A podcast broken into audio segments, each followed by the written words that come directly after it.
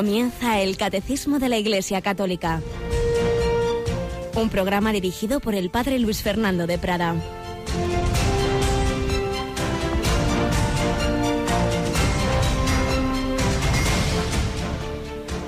Te doy gracias, Padre, Señor del cielo y de la tierra, porque has escondido estas cosas a los sabios y entendidos y las has revelado a la gente sencilla. Alabados sean Jesús, María y José. Muy buenos días, queridísima familia de Radio María. Jesús nos dice estas palabras en el Evangelio que se proclama en este martes de la primera semana de Adviento y también les dice a sus apóstoles, bienaventurados los ojos que ven lo que vosotros veis, porque os digo que muchos profetas y reyes desearon ver lo que veis vosotros y no lo vieron, y oír lo que oís y no lo oyeron. En efecto, fueron siglos de espera del Mesías, siglos esperando conocer al Emmanuel, al Rey verdadero, al sumo sacerdote, al profeta, a la palabra que se iba a hacer carne en Jesucristo. Muchos lo esperaron y no lo vieron y sin embargo los apóstoles lo estaban viendo.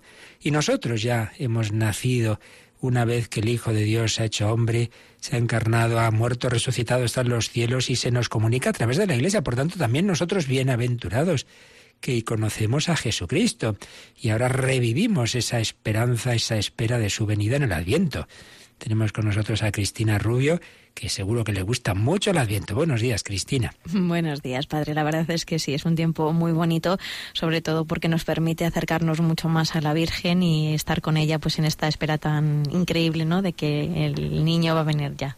En efecto, eso siempre se nos recuerda esos grandes personajes del Adviento, Isaías y los profetas, Juan el Bautista y sobre todo la Virgen María, aunque esa figura aparecerá más bien en los últimos días. Pero en estos primeros se nos recuerda también que todos esperamos una segunda venida de Jesús al final de la historia que la pedimos en la Santa Misa. Ven, Señor Jesús, la parusía. Pero también recordemos que esa segunda venida tendrá una dimensión personal en cada una de nuestras vidas. El Evangelio de final del año litúrgico y de inicio de este año litúrgico en Adviento nos trae esas palabras de Jesús, estad en vela, no sabéis el día ni la hora. Y precisamente os pedimos oraciones especiales porque un guardia civil en misión humanitaria, teniente de la Guardia Civil, Pablo García Oliva, en misión humanitaria en Haití, que conozco mucho porque es eh, hermano de una religiosa, de una comunidad a la que tengo mucho, mucho cariño y padre de una jovencita religiosa también, pues ha, fallecido allí en Haití ayer. Y bueno, pues como comprendéis, una situación dura, esperar pues la repatriación del cadáver, pero bueno, sobre todo que es un hombre joven una familia de fe, pero eso no quita el dolor. Por eso les pedimos oraciones. Estaba allí, haciendo una misión humanitaria, sirviendo a un pueblo pobre, necesitado. Pues también acompañamos con nuestra oración. También en él, le conocía yo por dentro, se cumplen estas palabras que hemos oído. El Padre ha revelado sus, sus secretos a gente buena, sencilla, que se dedica a hacer el bien. Lo encomendamos a Pablo, a su familia, y estemos todos preparados. No sabemos el día ni la hora, cuando menos lo esperemos también, el Señor viene a nuestras vidas. Bueno, ya hemos comenzado el Adviento. En el primer domingo de Adviento ha coincidido el 3 de diciembre San Francisco Javier, patrono de las misiones, y tras haber acabado el, el resumen que hemos hecho de, de pinceladas de, de, de, esas memorias del jesuita que estuvo en la Unión Soviética, vamos a volver a ese gran misionero que fue el padre Llorente. Vamos también a, en unos días a, a seguir recordando algunas de las de las memorias que escribió el padre Llorente cuando estuvo en Alaska, memorias de un sacerdote en el Yukon.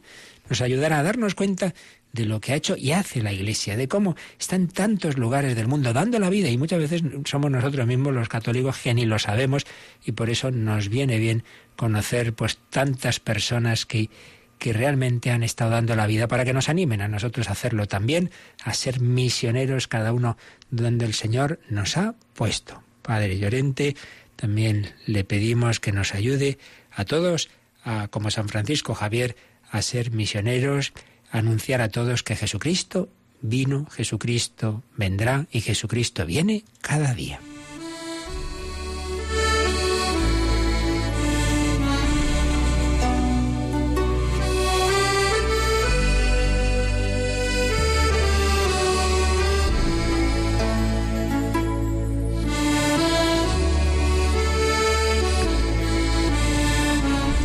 Hace algún tiempo habíamos ido recordando algunos pasajes de las memorias del padre Segundo Llorente, toda su juventud, cómo se formó, cómo se ofreció misionero a Alaska, cómo fueron los primeros pasos en Alaska, y retomamos el capítulo que nos habla de cruzando la línea, Kotzebue, uno de los lugares donde estuvo.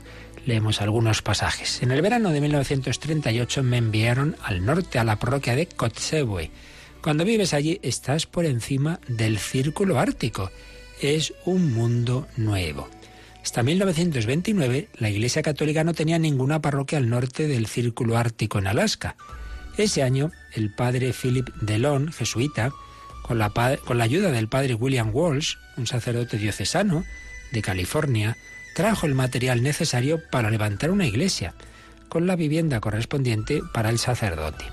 El padre Delon era entonces el superior general de misiones, un hombre de mucho celo, y como buen francés lleno de energía, un poco idealista y con la efervescencia de una olla a presión, siempre haciendo planes, el tipo de persona difícil de controlar. Él y su paisano Crimón se llevaban muy bien, así que le dieron luz verde para ese proyecto y lo hizo. El padre Walsh, con sus apenas 30 años y 1,83 metros de altura, trabajaba más duro que los mismos obreros en la construcción del edificio. Acababa tan cansado que a veces por la mañana no podía levantarse y por eso colocaba el despertador bajo su almohada y sobre un plato de aluminio para que sonase bien. No está mal el sistema. Podemos a lo mejor usarlo alguna vez que andemos así muy cansaditos.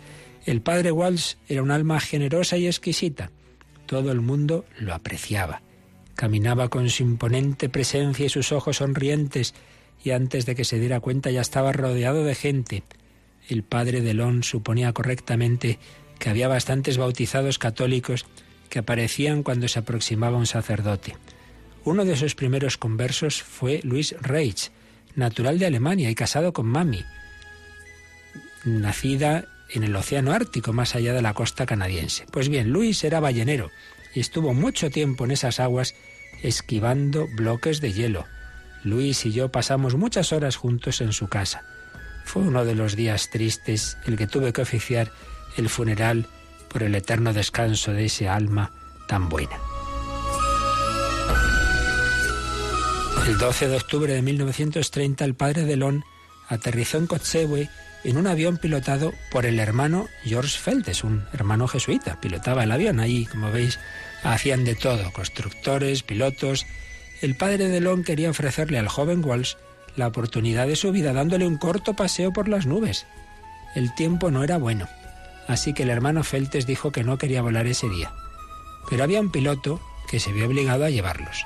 Los tres despegaron y en pocos minutos se estrellaron y murieron todos a la vista de varios espectadores curiosos. El cuerpo del padre Walsh fue llevado a Oakland, donde fue enterrado en una colina que miraba hacia aquel norte que él siempre había amado. Tan joven y prometedor, el Señor nos lo da, el Señor nos lo quita. Sea loado el nombre del Señor.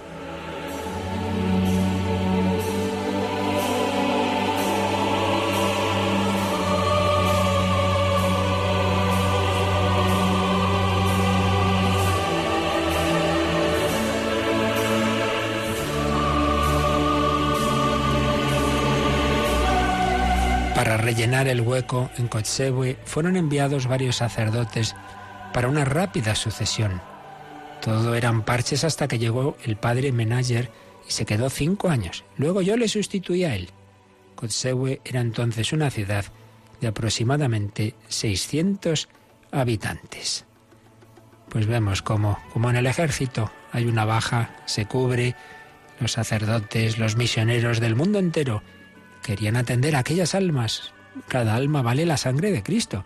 Cristo ha muerto por cada uno. No decían, bueno, unos pocos que están ahí, que más da. No, hay que llegar al mundo entero, hasta los últimos confines de la tierra.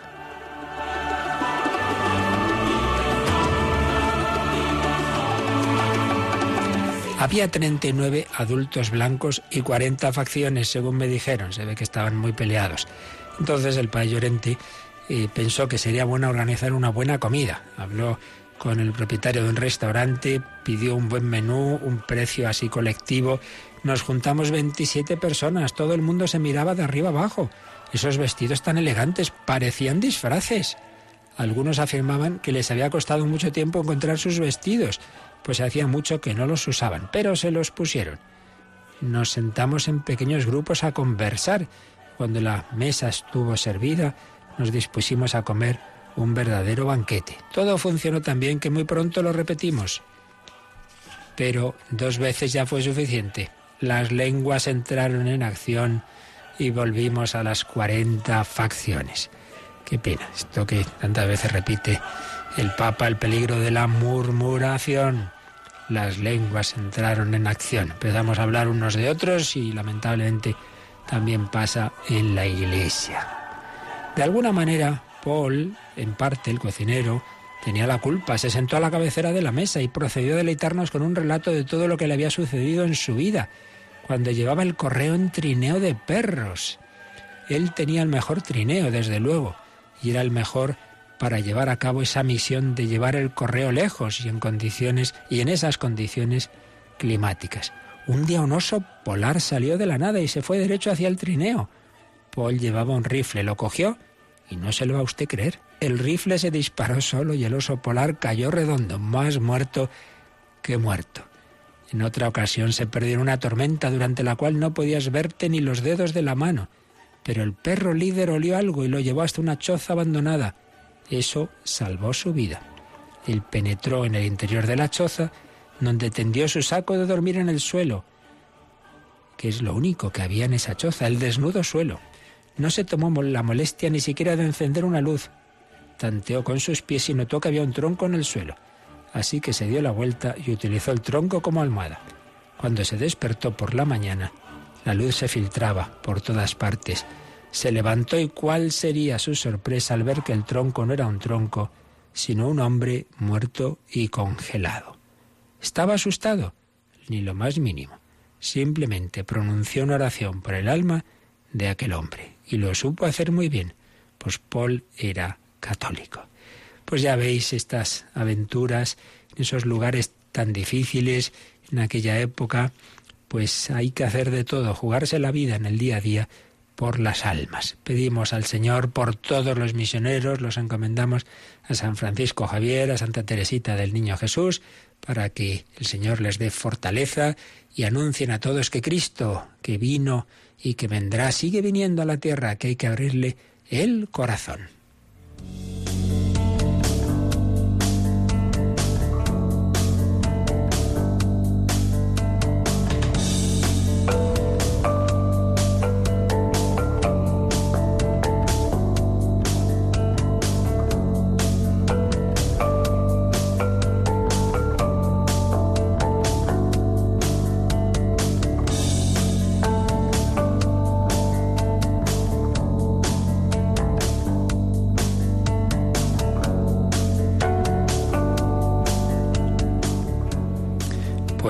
Adelante. El Padre nos ha enviado a los grandes misioneros que son el Hijo y el Espíritu Santo. Tanto amó Dios al mundo que nos entregó a su único Hijo. Tanto nos han amado el Padre y el Hijo que nos han dado el Espíritu de su amor, el Espíritu Santo.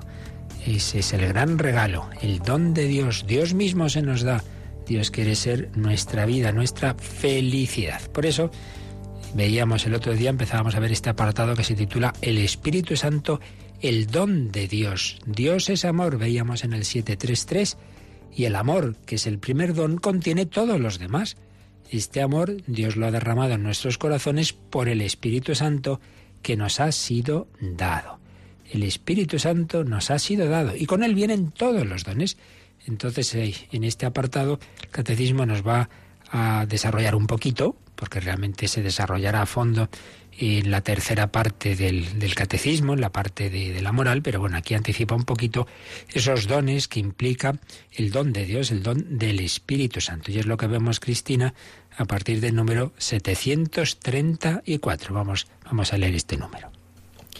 Puesto que hemos muerto o al menos hemos sido heridos por el pecado, el primer efecto del don del amor es la remisión de nuestros pecados. La comunión con el Espíritu Santo es la que en la Iglesia vuelve a dar a los bautizados la semejanza divina perdida por el pecado. Pues en este breve número la verdad es que se nos dicen cosas muy bellas, muy profundas, muy importantes. Fijaos cómo empieza. Puesto que hemos muerto o al menos hemos sido heridos por el pecado. Y al final, se nos decía, vuelve a dar a los bautizados, la comunión con el Espíritu Santo, vuelve a dar a los bautizados la semejanza divina perdida por el pecado.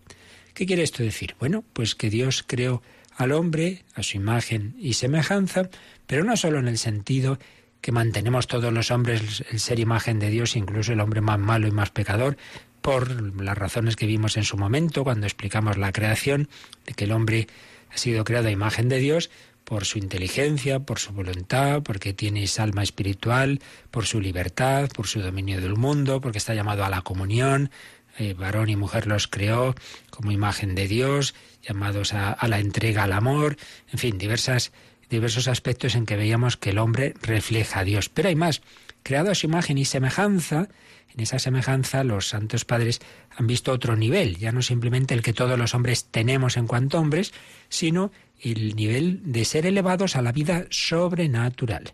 Nos dice la, la fe, lo vimos en su momento, lo definió el concilio de Trento, que los primeros hombres fueron elevados, fueron constituidos en gracia, es decir, que también estaban en esa comunión con Dios que llamamos nosotros la gracia santificante. Pero ¿qué pasó?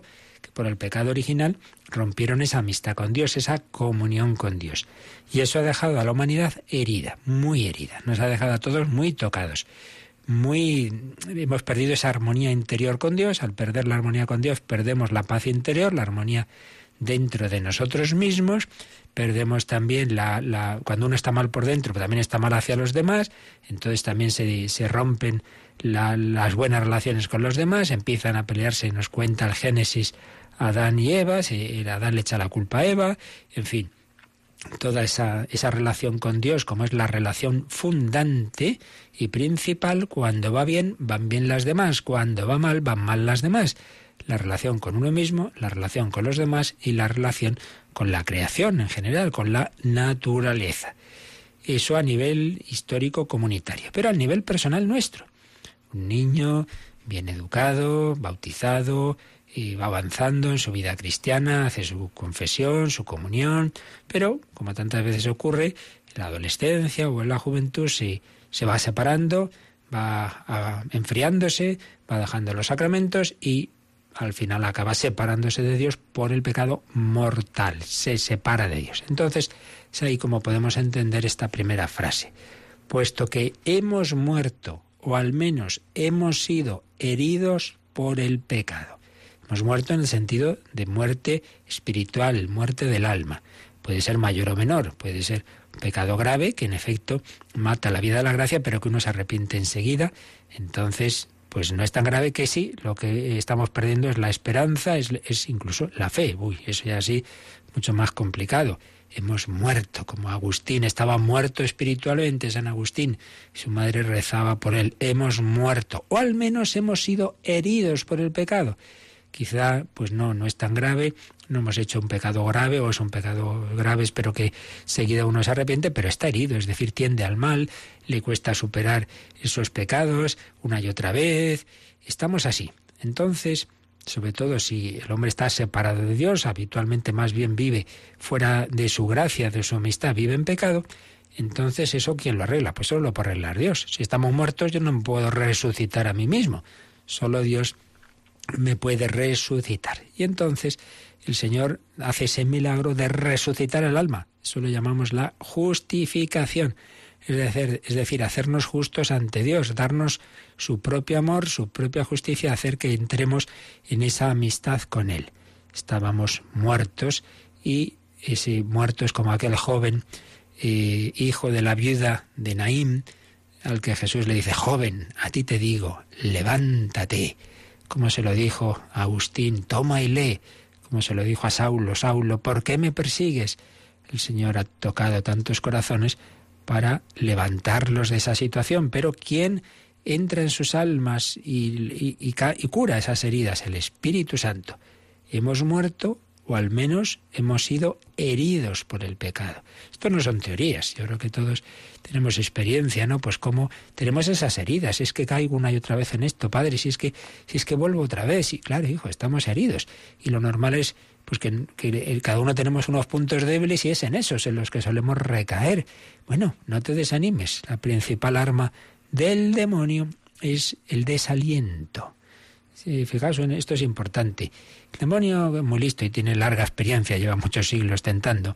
Pues, digamos, se fija en la persona y dice, a ver, ¿este qué punto débil tiene? Pues la avaricia, eh, el egoísmo, la pereza, la lujuria, pues venga, vamos a atacar por ahí. Primera fase de la primera táctica es que caer en algún pecado. Pero segunda parte, desanimar y decir, ve, si es que otra vez, si es que para qué, si tú no tienes solución, si tú no puedes ser santo? ¿Para qué te vas a confesar si vuelves a caer en lo mismo? Esa es la fase más peligrosa. Es como ese hijo pródigo que dice, yo ya para qué volver a casa si ya no merezco ser hijo suyo, ya pues, ¿qué vamos a hacer? Ya de perdidos al infierno, vamos. Entonces ya uno, ¿para qué? El desánimo. Pues no, Señor.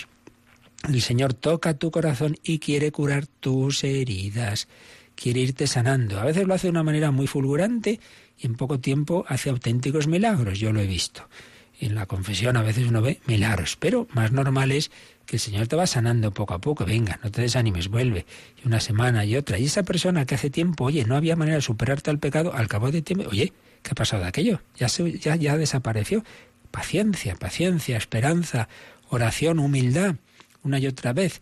¿Recordáis aquel general sirio que tenía lepra entonces el profeta Eliseo le mandó el recado de que se bañara siete veces en el río Jordán. Y el otro dijo, oh, ¿para qué? Para tontería, para eso lo hago en mi país. Y le dijeron, pero hombre, eh, ya, que le ha ya que ha venido aquí y le ha dicho eso el profeta, hágale caso. Hágale caso. Pues una tontería. Bueno, pues aquí el sacrificio es obedecer y hacer caso. Bueno, le hizo caso al final y se curó. Pues muchas veces nos pasa eso. No, no sé qué esperamos una cosa, hacer algo extraordinario. No hizo, no, con humildad y sencillez una y otra vez vas a pedir perdón, te confiesas, comulgas, venga, una vez, otra vez, siete veces en el Jordán, setenta veces siete, lo que haga falta, siempre, claro, luchando y con propósito de la enmienda. Esto es importante. Hay personas que, que, dejan de confesar porque piensan que como recaen es que no tienen propósito, que no se confiesan bien. Yo suelo poner este ejemplo, que os lo digo porque puede ser útil. Es distinto que uno venga a confesar y me diga, mire, me arrepiento que me he enfadado siete veces con mi hermano, la verdad es que conociéndome seguro que me vuelvo a enfadar, pero tú lo vas a intentar, sí, sí, sí, todos los días le pido, Señor, pues ya está, tienes propósito. Luego, bueno, pues hijo, podremos o no, eh, eso cada uno, pues, pero tú inténtalo, muy bien. Eso es un caso. Pero otro muy distinto es que me uno y me dijera, padre, me arrepiento que he robado eh, siete objetos en un gran almacén. Espere, espere, con el de mañana serán ocho. Hombre, Hijo, eso ya, hay de propósito nada. Ya estás planeando el, próximo robo, entonces ahí no hay propósito. Es totalmente distinto, ¿veis? Por eso no hay que desanimarse. El Espíritu Santo nos va sanando poco a poco, aunque recaigamos, pero esto es un tratamiento a largo plazo. Hemos sido heridos, el primer efecto del don del amor, con mayúscula amor, es la remisión de nuestros pecados. Cuando uno estaba en pecado mortal. Llevaba, pues como San Agustín, o bueno, el caso de San Agustín es distinto porque ni siquiera estaba bautizado, pero otros que sí, que han sido bautizados y luego se han separado de Dios y están eso, viviendo en, en pecado, ¿cómo se arregla eso? ¿Cómo se perdonan los pecados? Bueno, tanto en el no bautizado como en el bautizado, en último término siempre es el Espíritu Santo que entra en el alma y nos pone en comunión con la Santísima Trinidad. Y pone aquí la cita de 2 Corintios 13:13, 13, 2 Corintios 13:13, 13, que es donde está esa frase que es una de las posibles fórmulas de saludo del sacerdote al empezar la Santa Misa. La gracia de nuestro Señor Jesucristo, el amor del Padre y la comunión del Espíritu Santo. La comunión del Espíritu Santo o con el Espíritu Santo. Pues dice aquí el catecismo, la comunión con el Espíritu Santo es la que en la Iglesia vuelve a dar a los bautizados la semejanza divina perdida por el pecado. Decíamos que el hombre ha sido creado a imagen y semejanza de Dios. Y los santos padres distinguían, la imagen nunca se pierde. porque seguimos siendo hombres con, con alma, con, con espíritu, con libertad, creados a imagen de Dios, aunque uno sea pecador, es imagen de Dios. Pero la semejanza sí se pierde. No me parezco a Dios cuando en vez de ser misericordioso soy duro, no me parezco a Dios cuando soy egoísta, etcétera, etcétera. Pierdo la semejanza. Bueno, pues el Espíritu Santo vuelve a dar a los bautizados la semejanza divina perdida por el pecado cuando uno recibe ese don del Espíritu Santo, cuando uno se deja renovar por el Espíritu Santo, cuando uno se deja perdonar. Eso es la justificación. Uno estaba separado de Dios, estaba en situación de, de, injusticia, porque no está siendo justo con Dios, porque no le está dando lo suyo ni a Dios ni a los demás, y es justificado por Dios. Cristina, viene aquí un número marginal en 1987 precisamente para anticiparnos un poquito qué es eso de la justificación. Así que vamos, vamos a leerlo. La gracia del Espíritu Santo tiene el poder de santificarnos, es decir, de lavarnos de nuestros pecados y comunicarnos la justicia de Dios por la fe en Jesucristo y por el bautismo. Y viene una cita larga de, de San Pablo a los Romanos, Romanos 6, 8 al 11. Y si hemos muerto con Cristo, creemos que también viviremos con Él, sabiendo que Cristo, una vez resucitado de entre los muertos, ya no muere más, y que la muerte no tiene ya señorío sobre Él su muerte fue un morir al pecado de una vez para siempre, mas su vida es un vivir para Dios.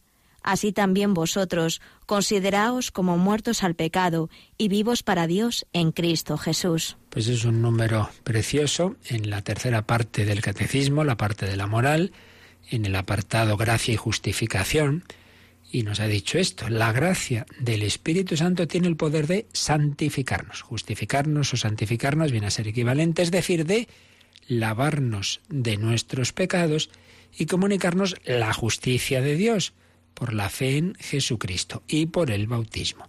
Entonces yo no puedo mm, resucitarme, yo no puedo por mis fuerzas volver a la amistad con Dios, tendrá que ser Él el que me invite y el que, y el que me sane las heridas que me he hecho a mí mismo.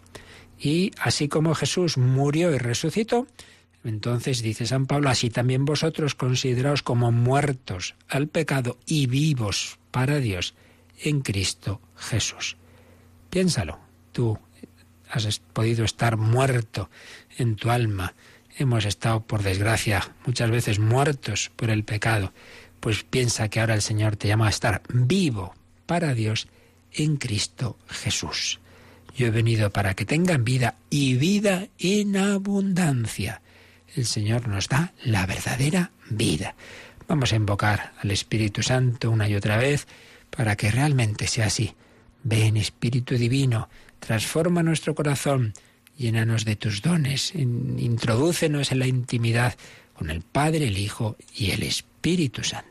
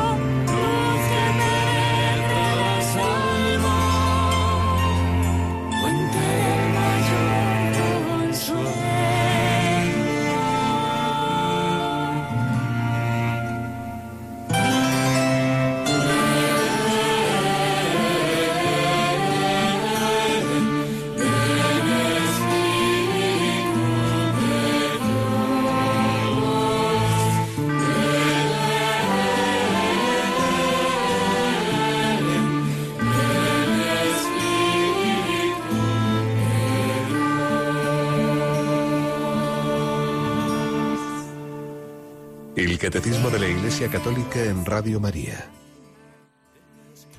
Ven, Espíritu Divino, llena nuestros corazones, danos esa gracia que nosotros no tenemos, ese don, ese regalo de tu amor. La vida cristiana es vida en el Espíritu, no es obra de nuestras fuerzas. Así que vamos a profundizar un poquito con la ayuda del Padre Canta la Mesa. ¿Qué significa esa vida espiritual. Nos explica cómo la ley, incluso la ley que Dios dio en el, en el Sinaí, pues eh, se veía como una norma externa, lo cual, claro, no modifica nuestro corazón. Y que cumplir los mandamientos es estupendo, pero eso en principio no influía en el corazón.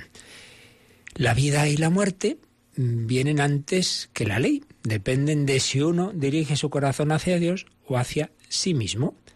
La ley, tanto en un caso como en el otro, es decir, tanto si uno obedece como si no, es la manifestación externa de algo que en realidad se ha decidido antes en el corazón. Y es verdad, uno en su corazón ya tenía decidido hacer un adulterio o robar no sé qué. Bueno, hay una ley, no, no, no, no, yo es que tengo que hacer esto, es que ahí me va la vida, es que, que lo necesito. Y, y en realidad el pecado fundamental es ese el egoísmo, es amarme a mí mismo hasta el punto de rechazar a Dios, de odiar a Dios. Y ese, y ese egoísmo, ese pecado fundamental, no se quita porque haya una ley externa, sino cuando se restablezca el estado de amistad que existía entre Dios y el hombre. Y esto es lo que ha ocurrido con la redención de Cristo. Por eso dice San Pablo también en la carta a los romanos, lo que era imposible para la ley, a causa de la fragilidad humana, lo realizó Dios enviando a su propio Hijo, con una naturaleza semejante a la del pecado. Es más, se hizo sacrificio de expiación por el pecado y dictó sentencia contra él a través de su propia naturaleza mortal. Entonces explica al Padre Canta la Mesa cómo Jesús en la cruz arrancó a la humanidad entera el corazón de piedra, es decir, todo el rencor, la enemistad y el resentimiento contra Dios que había ido acumulando bajo la ley. Esto es muy profundo y puede quizá extrañar a alguien, pero, pero es así el, lo peor del, del, pecado es que, que, el hombre, como quiere hacer lo que le da la gana y quiere ser el centro de todo, y entonces ve que hay una ley de Dios que eso se lo prohíbe, entonces siente como, como, como resentimiento contra Dios, incluso pues no quiere que Dios exista, porque entonces no puedo hacer lo que me da la gana. Y está ese resentimiento contra Dios. Em, que, que, que, el hombre pues llega, puede llegar al odio a Dios. Eso es lo más, lo más grave, ¿no? Lo más tremendo. Porque, porque yo quiero hacer esto y fíjate, la iglesia me dice que esto es pecado, que no sé qué, no sé cuánto, el resentimiento, odio, un fide, el odio a Dios, el odio a la fe. ¿Y esto, y esto cómo se arregla? Pues no se arregla con, con normas externas, es evidente. Eso es el Señor mismo, el que quiere cambiarnos el corazón. Entonces, explica esto bellamente el Padre Canta la Mesa, que Jesús en la cruz arrancó a la humanidad entera el corazón de piedra, ese rencor, esa enemistad, ese resentimiento. Fijaos que dice San Pablo, de nuevo en la carta a los romanos, que es la que más trata todos estos temas de la justificación, que Jesús clavó en la cruz nuestra antigua condición pecadora y destruyó el cuerpo del pecado, asumió nuestra muerte y nos dio a cambio su vida su amor por el Padre, su obediencia, su relación con el Padre, su espíritu de hijo. Entonces ya no veo a Dios como ahí el Rey Supremo que me manda cosas que no entiendo, sino como mi Padre, que sabe lo que me conviene. Por eso ya no es simplemente obedecer una ley, que vale, está ahí dada y hay que aguantarse, sino vivir como hijos, que sabemos que el Padre lo que nos dice es nuestro bien. Ese es el espíritu filial. Podemos, lo hemos dicho muchas veces, resumir la, vida cristiana, la moral cristiana, en tener un corazón filial y fraternal, corazón de hijo y de hermano. Y eso nos lo da el Espíritu Santo. Eso no es a base de puños, de esfuerzos, de, de propósitos, es un don que hay que pedir. Y el Señor nos quiere dar ese don, como hemos visto en los días anteriores, cuando Jesús muere en la cruz, dice San Juan, en, inclinando la cabeza, entregó el Espíritu. No solo es entregó el alma, sino nos dio el Espíritu Santo. Por eso al punto salió sangre y agua del corazón abierto de Cristo, abierto por la lanzada. Y luego Jesús resucitado sopla sobre los apóstoles en el cenáculo, exhala su espíritu, recibid el Espíritu Santo a quienes perdonéis los pecados les quedan perdonados el don de la muerte y resurrección de Cristo, es ese Espíritu Santo que quiere darnos un corazón nuevo. Y se cumplen las profecías. Arrancaré el corazón de piedra y os daré un corazón de carne. Nosotros no podemos hacerlo, pero el Señor sí. Fijaos hay aquí como un proceso muy bonito. El Espíritu Santo forma en el seno virginal de María el corazón humano de Jesucristo. Primer paso. Segundo paso. El corazón de Cristo se abre en la cruz y nos comunica ese Espíritu Santo que le ha estado moviendo. María está también ahí al pie. El Espíritu Santo se nos da desde Jesús en la cruz. Tercero, el Espíritu Santo por Pentecostés y el Pentecostés personalizado, que es cada uno de nuestras vidas cristianas y sacramentos, forma en nosotros el corazón de Cristo. Ya no soy yo quien vive, es Cristo quien vive en mí. Ya no soy yo quien ama, es el corazón de Cristo quien ama en mí. El Espíritu Santo formó corazón de Jesús en el seno de María, el corazón de Jesús nos da el Espíritu Santo en la cruz y el Espíritu Santo forma en nosotros un corazón semejante al de Cristo. Bueno, esta es la vida cristiana. Esto es una maravilla. No es eh, un voluntarismo, no son esfuerzos humanos que hay que poner de nuestra parte, por supuesto, pero ante todo es acoger el don de Dios. Y de ese don nos sigue hablando el siguiente número del catecismo que vamos a ir leyendo, el número 735. Vamos con Cristina. Él nos da entonces las arras o las primicias de nuestra herencia, la vida misma de la Santísima Trinidad, que es amar como Él nos ha amado. Este amor, la caridad que se menciona en Corintios 1.13, es el principio de la vida nueva en Cristo, hecha posible porque hemos recibido una fuerza, la del Espíritu Santo. Bueno, pues como veis, viene a insistir y a desarrollar lo que estábamos diciendo. Es una vida nueva que tiene un principio nuevo, que es ese Espíritu Santo participado por nosotros, participado por la gracia. Y fijaos que según los seres, en, en, la creación hay muchos tipos de seres, cada uno tenemos un principio, un alma, diríamos en la filosofía aristotélica, un principio de unidad, de organización, de naturaleza y de expresión de lo que somos. Eh, es distinto, evidentemente, pues un mineral, eh, un vegetal, pues bueno, tiene una vida meramente vegetal, sensible, un animal que ya tiene mucha más vida, tiene mucha más eh, sensibilidad, pero, mm, pero vale, se funciona por instintos animales. Vamos al hombre. El hombre tiene también un cuerpo y es animal también. En ese sentido también tiene unos instintos, también tiene unas reacciones físicas como los animales, pero también tiene un alma espiritual. Entonces, eh, decimos que una persona vive al modo animal cuando simplemente, pues me apetece comer, ¿cómo? Me apetece hacer esto, lo otro. Bueno, hombre, hijo, pero tienes también inteligencia, ¿no? Para dominar esos instintos y para ver si ahora conviene o no conviene comer o hacer esto o lo otro. Entonces decimos, ah, mira, esta es una persona educada porque, en efecto, tiene integrado todos los niveles eh, inferiores de su naturaleza corporal, etcétera. Pero eso no es simplemente ser cristiano. El cristiano recibe otro principio de vida, la gracia, la participación de la naturaleza divina, otra manera de conocer la fe, que es conocer con los ojos de Dios. El animal tiene un conocimiento meramente sensible, simplemente lo que le llega por los sentidos. El hombre con su inteligencia puede hacer tener un conocimiento abstracto, puede conocer realidades que no siente con los sentidos, que no ve, que no toca, pues Dios, el alma, la libertad, la patria, la justicia, esto no son cosas que uno, que uno se encuentra, no es un árbol que le da el elefante con la trompa, no, no, son realidades espirituales, pero que el alma humana puede conocer porque eso tiene ese principio espiritual y puede abstraer. Pero hay otro nivel superior, que no simplemente es la razón o que no simplemente es la voluntad espiritual, que es la gracia de Dios, que es la fe y que son esas virtudes, la caridad, que permite amar como Cristo nos ha amado, que permite perdonar al enemigo. Para eso necesito otro principio espiritual, la gracia. Y eso es lo que se nos da.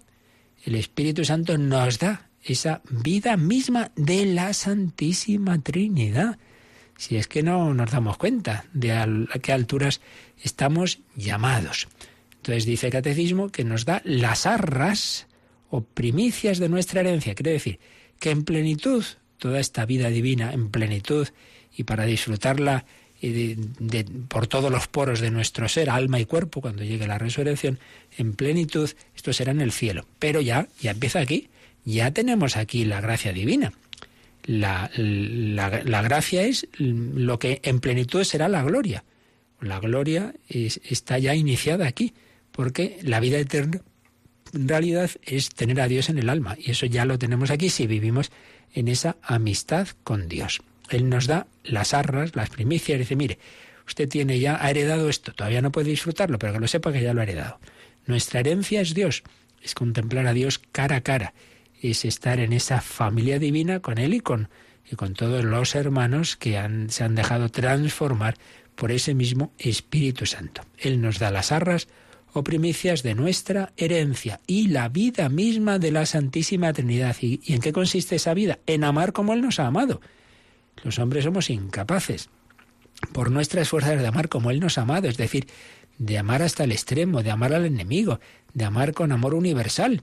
Es esa caridad de que se habla en el famoso himno a la caridad que en tantas bodas oímos y leemos de primera carta a los Corintios de San Pablo, capítulo 13, muy bonito de leer, pero la cuestión está en, ponerlo en práctica. El amor todo lo cree, todo lo espera, todo lo tolera, sí, sí. Sin el Espíritu Santo esto no puede ser. Este amor es el principio de la vida nueva en Cristo, hecha posible porque hemos recibido una fuerza la del Espíritu Santo. Eso no sale del hombre, eso viene de lo alto.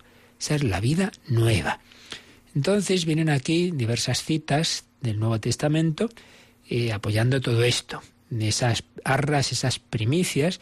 De ello habla San Pablo en Romanos 8:23, en 2 Corintios 1:21. Vamos a ver, cogemos esa carta a los romanos, Romanos 8, 23, vamos a coger desde el 22, sabemos que toda la creación está gimiendo con dolores de parto. Fijaos qué imagen tan bonita. La mujer está pasándolo mal, pero, pero es porque va a dar a luz. También la creación, sufrimos, hay, hay dramas, hay tragedias, hay muertes, sí, sí. Pero, pero todo esto va a dar a luz. Vamos a. que El Señor quiere engendrarnos a una vida eterna, plena, feliz. Toda la creación está gimiendo con dolores de parto hasta el momento actual. Y no solo ella, sino también nosotros que tenemos las primicias del Espíritu, esas arras, tenemos las primicias del Espíritu, nosotros mismos estamos también gimiendo interiormente, anhelando la adopción filial, el rescate de nuestro cuerpo. Hemos recibido el Espíritu Santo, ya lo tenemos, sí, pero nos gustaría que ya llegara el momento final en que todo nuestro ser, alma y cuerpo pues viviera en esa, en esa plena felicidad. La nota que pone en la traducción del Padre Manuel Iglesias del Nuevo Testamento a estos versículos dice, ansia, espera, anhelo, deseo, expresan la actitud que brota de la esperanza. Decía San Agustín, toda la vida de un buen cristiano es un santo deseo. Y por algo avisaba Santa Teresa que conviene mucho no apocar los deseos, pues nuestros grandes deseos deben ser estos, contemplar a Dios cara a cara. Hemos recibido ya las arras, las primicias del Espíritu, la adopción filial, rescate, liberación de nuestro cuerpo, la adopción filial, que, y para que sea plena, incluye la resurrección gloriosa del cuerpo. Por eso decía Santo Tomás de Aquino que hasta los santos en el cielo piden lo que les falta para ser plenamente felices, la glorificación de sus cuerpos. Bien, esto en, en Romanos en la carta a los romanos, como digo, de San Pablo en el, en el capítulo 8. Pero tenemos también 2 mm, Corintios 1.21. 2 Corintios 1.21. Vamos a ver, 1.21. El el que nos reafirma con vosotros en Cristo y nos ungió es Dios que nos marcó también con su sello y depositó las arras el Espíritu en nuestros corazones. 21 y 22. Una, eh, segunda Corintios, capítulo 1, versículos 21 y 22. El que nos reafirma con vosotros en Cristo y nos ungió, la unción, vimos que era un símbolo del Espíritu Santo, es Dios, el Padre, que nos marcó con su sello y depositó las arras, el Espíritu, en nuestros corazones. El Espíritu Santo, las arras de la plenitud divina. Qué maravilla, pues cómo el Señor nos da esa herencia que es Él mismo, Él mismo se nos comunica, se nos da. También mm, aparece primera Juan 4, 11, 12, que es donde se habla de amar como Él nos ha amado. Y como decía también ese himno que conocemos bien de, de San Pablo a los Corintios, el capítulo 13 de su primera carta, que es ese tipo de amor, el amor que no es simplemente un amor humano.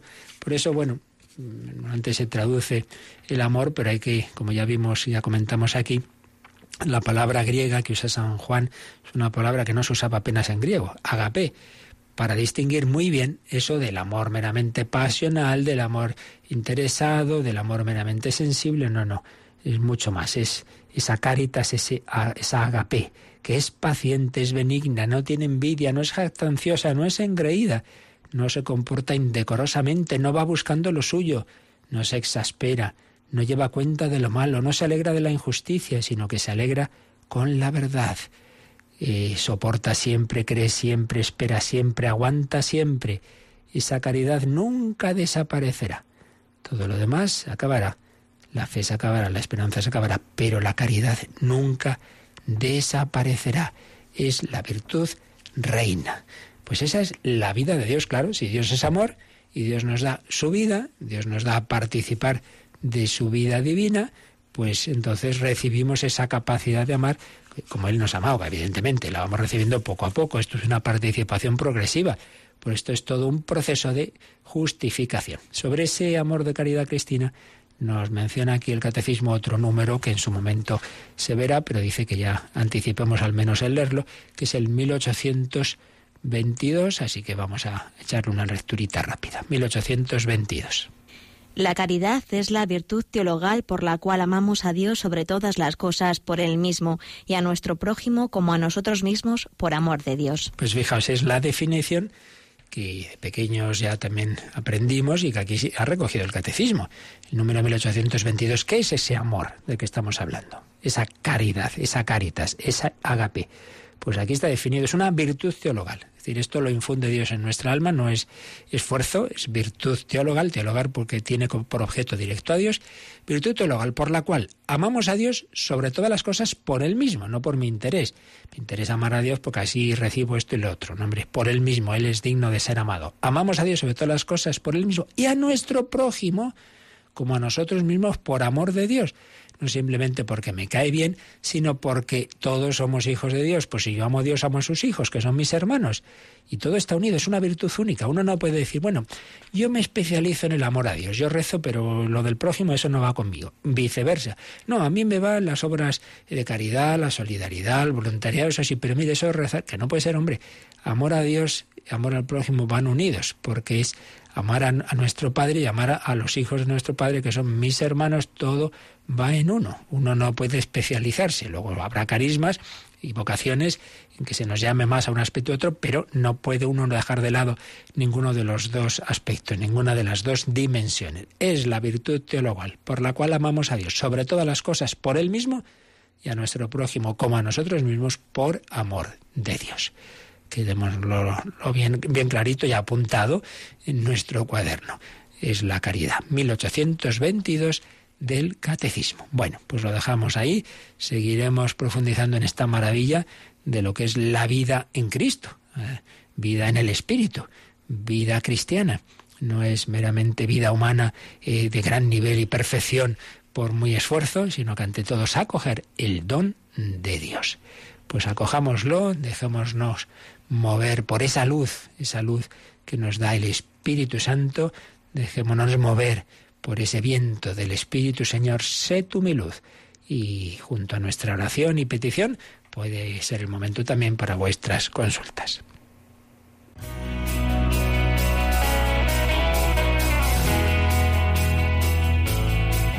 Participa en el programa con tus preguntas y dudas.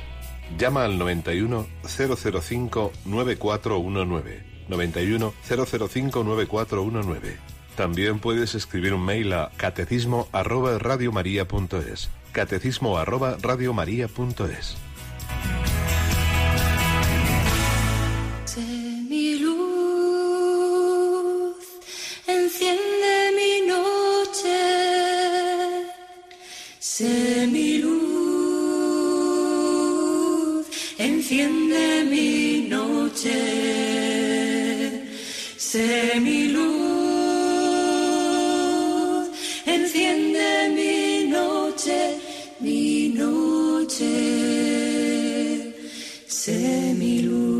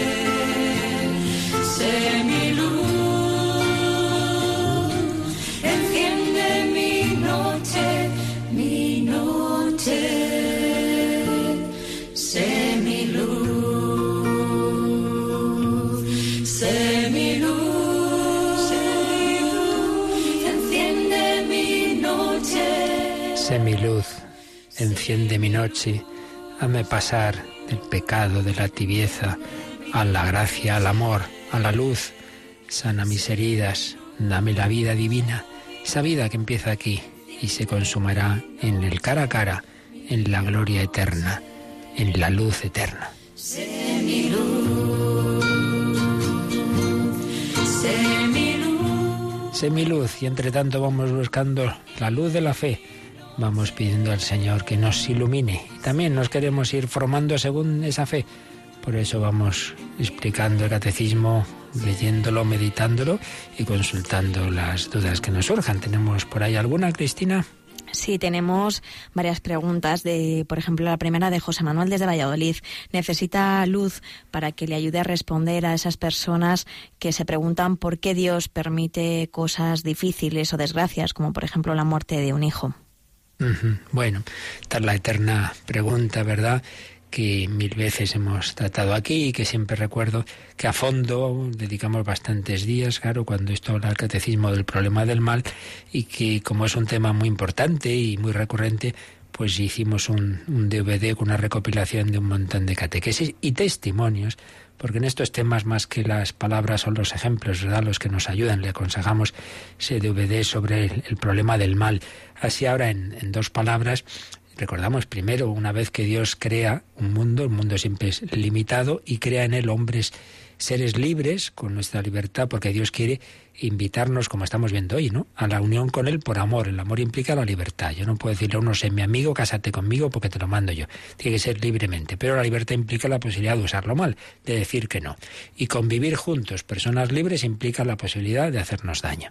Entra el pecado en el mundo, entra el sufrimiento en el mundo, entra la muerte en el mundo. Bueno, Dios permite eso que Él no ha hecho, pero lo permite porque puede sacar un mayor bien. A pesar de todo, es preferible esa libertad. Y además, lo que hace es mostrarnos su amor entrando en nuestro mundo, haciéndose hombre y compartiendo el dolor. Claro, no podemos acusar a Dios de que, bueno, aquí nosotros sufriendo y Él tan a gusto, oiga, nadie ha sufrido tanto como nuestro Señor Jesucristo. Por un lado, nos acompaña en el dolor, pero por otro lado, lo ha vencido. La última palabra no es del dolor y de la muerte, es de la resurrección, es de la vida. Estamos llamados al cielo. Entonces dice San Pablo que no tienen comparación los sufrimientos de esta vida con lo que nos espera. Por tanto, si Dios permite el sufrimiento es porque eso que en sí mismo es algo malo y nos cuesta, sin embargo, si lo llevamos bien, nos va uniendo con Dios, nos va haciendo mejores, nos va preparando al cielo. Ejemplo que he puesto más veces, ¿no? Un opositor le aseguran que si estudia va a sacar la oposición, está unos años ahí el pobre, muy jorobado, estudiando, encerrado en casa, pero le vale la pena unos añitos ¿eh? y luego esa profesión que tanto va a disfrutar y hacer el bien. Pues hombre, pasaremos mal aquí, pasará esto, lo otro, pero, pero es, que, es que no tiene comparación con la vida eterna. Todo ello hay que mirarlo siempre a la luz del resucitado. Pero en fin, ya digo, en dos minutos esto lo hemos hablado muchas horas y nunca podemos, aparte de que siempre al final llegamos al misterio. Tú mira a Cristo crucificado, que comparte tu dolor y resucitado, que ha vencido la muerte y pídele la esperanza. Una cosita más. Sí, tenemos una pregunta, bueno, del hermano Noé de Madrid que quiere que le explique la diferencia que hay entre lo que expresan los ortodoxos cuando dicen que el Espíritu Santo viene por el Padre en el Hijo y los católicos que decimos que el Espíritu Santo viene del Padre y el Hijo. Bueno, así ahora mismo eso tendríamos que volverlo a mirar, pues es un tema delicadillo que también lo explicamos en su momento. Recordad, todas las cosas que hayamos visto ya podéis buscarlas en el podcast de Radio María cuando se explicaron con calma, porque de nuevo vuelvo a decir lo mismo, en medio minuto no podemos. Pero bueno, la verdad es que bien, bien, bien entendido, como el catecismo lo explica, no hay, no hay, no hay diferencia. Y luego se enconaron las cosas. Pero en el fondo, en lo que estamos de acuerdo es en lo siguiente. Solo hay una persona que no procede de ninguna otra, que es el Padre. El Padre es principio sin principio. Principio sin principio. Del Padre procede el Hijo. Y el Espíritu Santo procede del Padre por el Hijo, dicen los orientales, y es verdad, procede del Padre, porque, porque el Hijo también procede del Padre.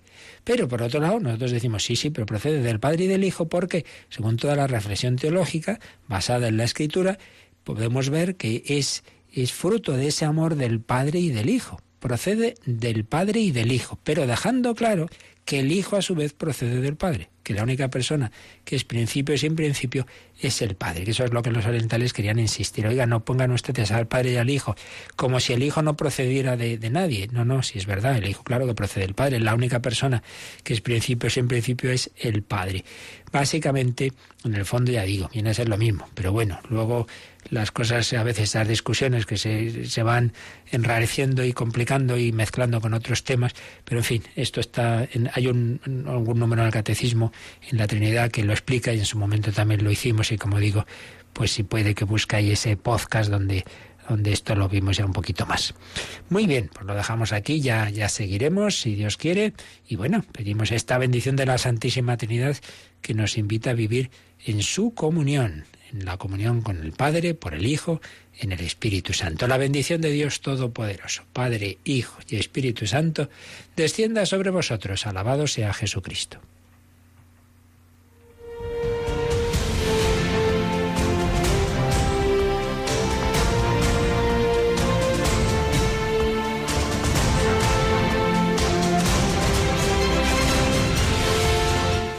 Han escuchado en Radio María el Catecismo de la Iglesia Católica. Un programa dirigido por el Padre Luis Fernando de Prada.